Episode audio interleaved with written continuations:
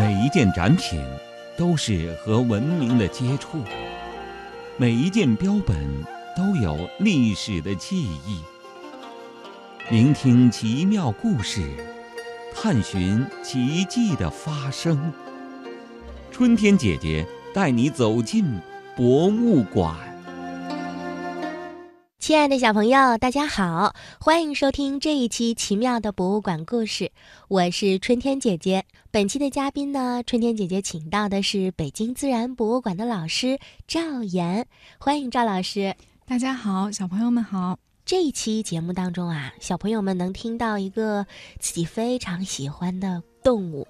那我相信很多小朋友在极地馆参观的时候，都会特别留意它，它的体型超级大。它的毛发呢也是毛茸茸的，很多小朋友看到它很害怕。北极熊，啊，很多孩子们都会很喜欢北极熊，都知道在极地馆的话，经常是看到它和企鹅。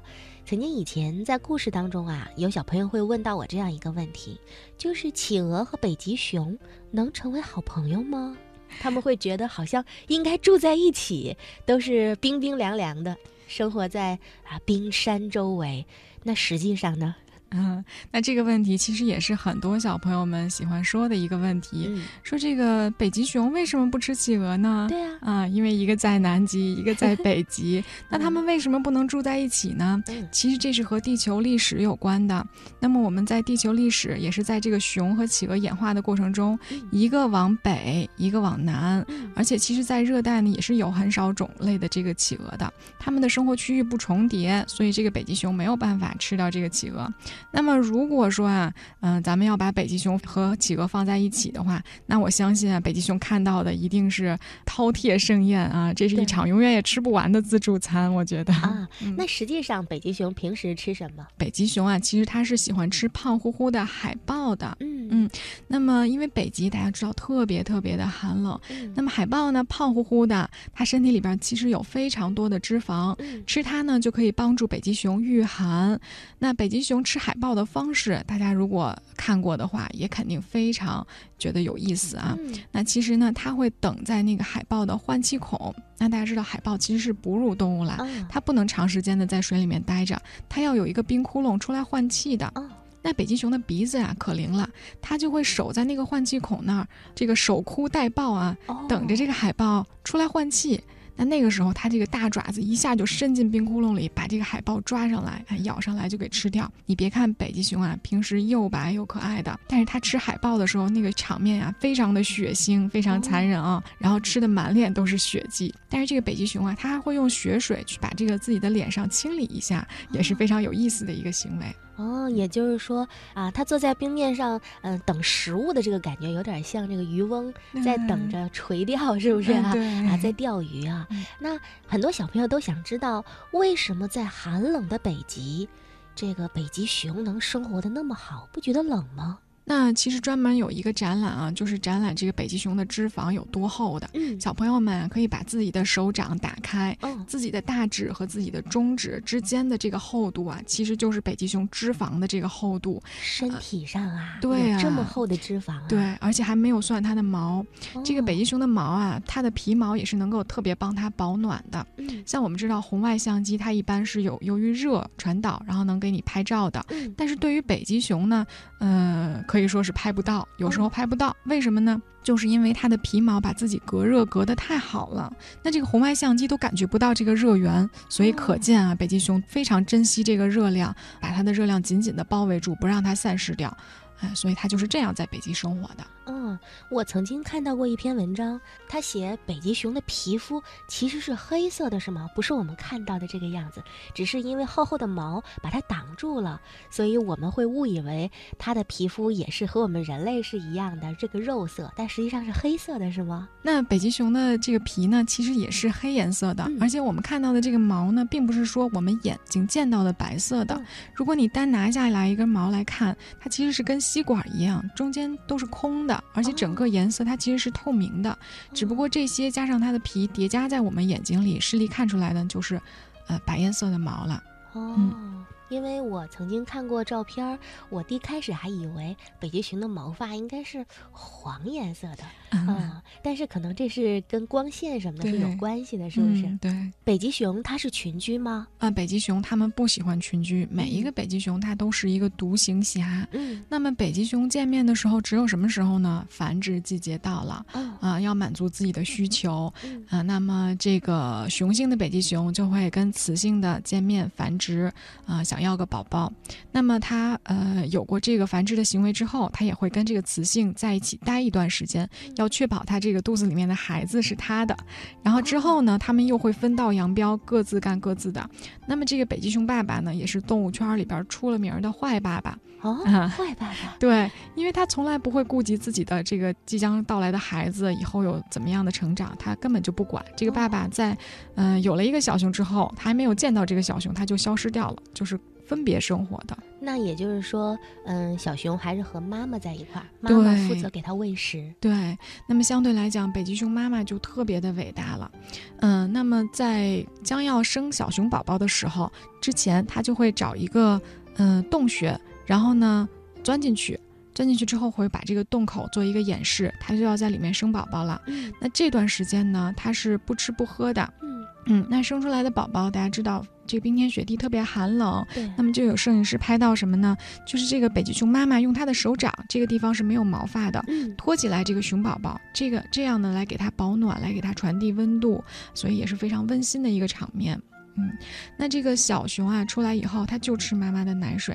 它刚出来的时候特别特别的小，只有妈妈体重的五百分之一。五百分之一。对，哦。那么这么小的北极熊，大概吃个三四个月的奶水，它慢慢就长大了。长大了，它就会把那个洞口打开，然后看外面的世界。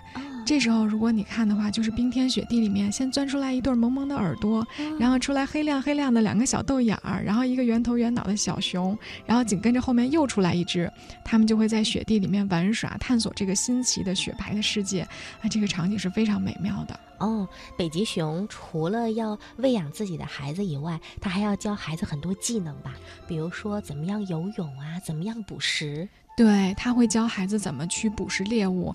最开始小熊呢，它都很难捕到猎物的，而且还会受其他熊的欺负。它很可能捕到食物以后，遇到别的成年的雄性的熊，就会把它的食物抢走。嗯，所以这个小熊最开始的生活也是面临挑战的。嗯，我曾经看过一些纪录片啊，说北极熊它的这个嗅觉非常灵敏，嗯，它可以闻到很远的地方的一些。像你说的海豹啊，这样它的这个食物来源，然后之后呢，呃，无论是多么艰难，它一定要抓到它，然后先给自己的孩子喂食，甚至有的时候自己吃不饱的时候，它就是消耗自己身体当中的脂肪，以至于现在北极熊的处境，好像因为它捕食的这个，无论是能力还是它的食物来源越来越少，可能慢慢的，呃，我们摄影师拍到的北极熊，它就是瘦瘦的。没有那么强壮了，是不是？对，很多我们拍到的这个北极熊，现在可能看到瘦骨嶙峋的，其实这也和北极的气候有关系。嗯，一到秋季的时候，整个冰面都要结冰，那这个时候它们必须在这之前储存够足够的脂肪。哦，它会把这个脂肪转化成乳汁喂给它的两个宝宝。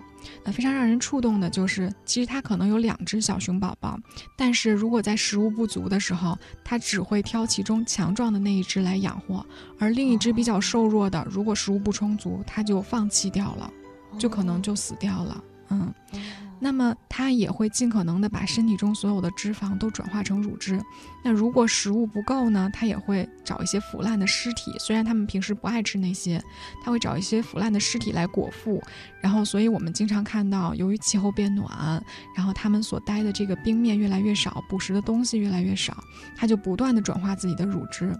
那最后骨瘦嶙峋，生命垂危，甚至在这个奄奄一息之前，孩子还在吃他的奶，他要保证自己的后代能够存活下去，也是非常伟大的一个母亲。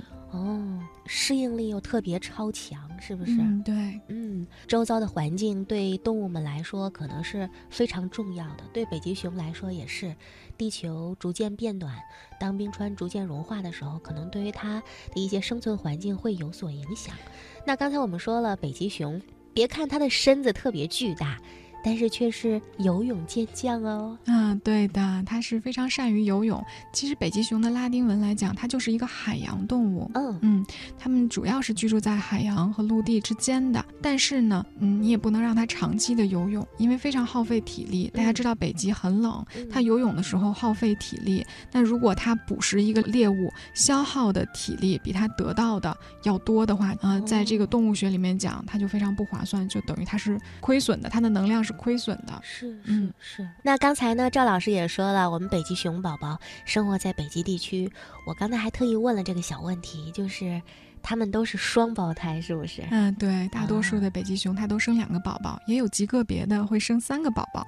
那么这个母亲的压力就非常大了。对，而且呢，他们对环境的这个适应能力，嗯，要逐渐的融合。而且因为它有两个孩子，所以对于北极熊妈妈来讲的话，它每天的捕食任务、养育任务是非常繁重的。这就更需要它有一个很好的家园。嗯，的确是这样的。那么，其实我们人类的这个工业发展啊，还有我们目前环境的变化呀，都对北极生存的动物有或多或少的影响。而且，北极熊呢，它是一个环境指示物种，也是北极的一个旗舰物种。是。那么，我们不能眼睁睁地看着这个小熊被妈妈抛弃掉、饿死掉。所以呢，我们也提倡一些企业呀，还有我们人类啊，在生活当中，呃，这个减少碳的排放，然后控制全球变暖的这个速度，然后来保护这个离我们很遥。遥远，但是非常可爱，我们又特别喜欢它的这样一个物种。是的，北极熊。那我们一提到北极，肯定就会想到它呀。所以这也是我们全球人类都需要来做的一件事儿。好的，非常感谢赵老师。那下一期我们再见喽，小朋友们再见。